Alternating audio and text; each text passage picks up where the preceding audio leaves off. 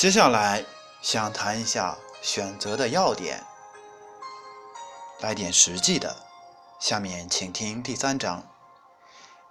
职业规划的选择有四，那么有哪四方面呢？第一是要考虑地域，这也是不少人容易忽略的。我的高中同学的案例最能说明。地域对一个人职业发展的重要性。我们高中同学大都来自农村，也有部分是县城的。我们当地的教育不是很发达，同班的五十个同学，包括后来复读的在内，后来考上大学，包括本科、中专在内的。也就是三十人左右。从我大学毕业到现在十年的时间，应该说，大家的职业发展基本上定型。大学毕业后，大部分同学选择了比较发达的城市，但也有部分同学回到了并不发达的老家，尤其是家在县城的同学，因为。当时大都专科或中专，基本上都回去了，但其中有两个本科毕业的农村同学也选择了回去。去年春节回家同学聚会，这两个同学都很后悔，因为他们所谓的学历和能力，在落后的县城并没有用武之地。失去了竞争优势，稍微好点的企业加起来不超过五家，想跳槽都没有地方去。想去一线城市吧，早已失去了当初的锋芒。更何况已经娶妻生子，反倒是家在县城的同学，因为家庭。有良好的人际网络，大都发展的不错。我说这话的意思，并不是反对大家回去建设家乡，而是说一定要考虑长远发展，因为你改变不了落后的思维，更何况工作之初你本身就不成熟。如果你确有此意，我倒建议你可以先在比较发达的地方学习，将来成为真正的职业人士，再返回家乡或者到家乡去投资，都是一个很好的方式。地域甚至会成为限制一个人发展的瓶颈。如果你分到县城，如果从政的话，基本上你就是当到县委书记。至多当到地区专员，还要运气非常的好。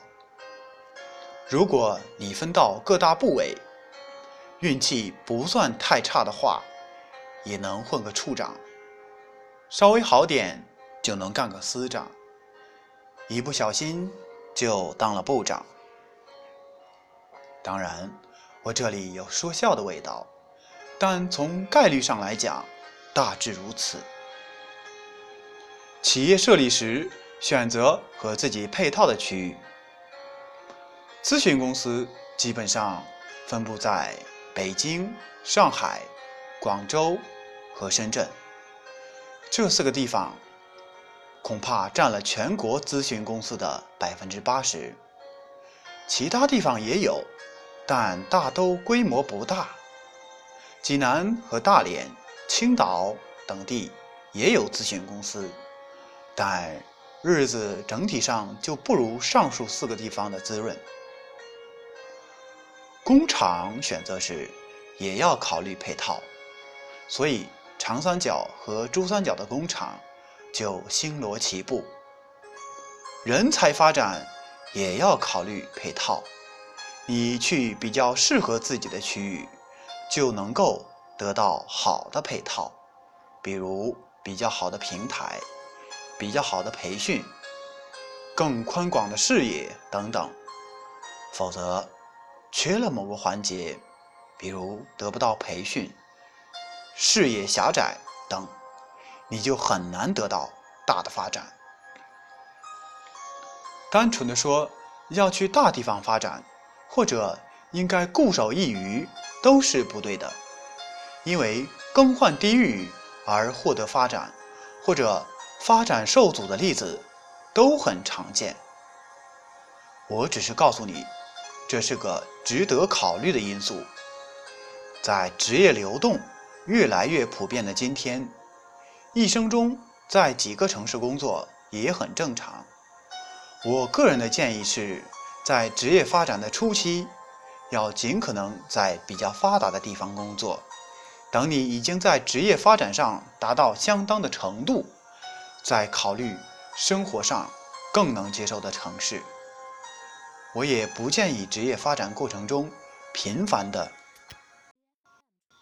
更换城市，因为你在某个城市积累的资源，随着地域的变动。而大大贬值，会无形中使你失去很多成本。有的人认为，大城市竞争过于激烈，生活成本太高，而没有勇气去面对挑战。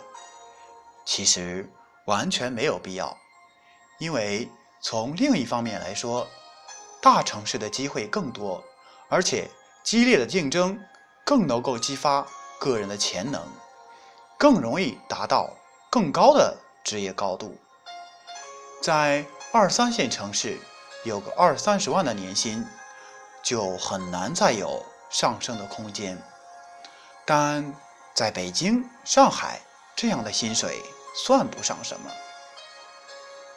我原来公司的行政秘书素质很好，是学建筑的，身高一米七八。很有气质，钢琴九级，因为工作的原因从大连调到上海，后来跳槽到斯坦威，是一家销售奢侈钢琴的公司，有了更为光明的职业前景。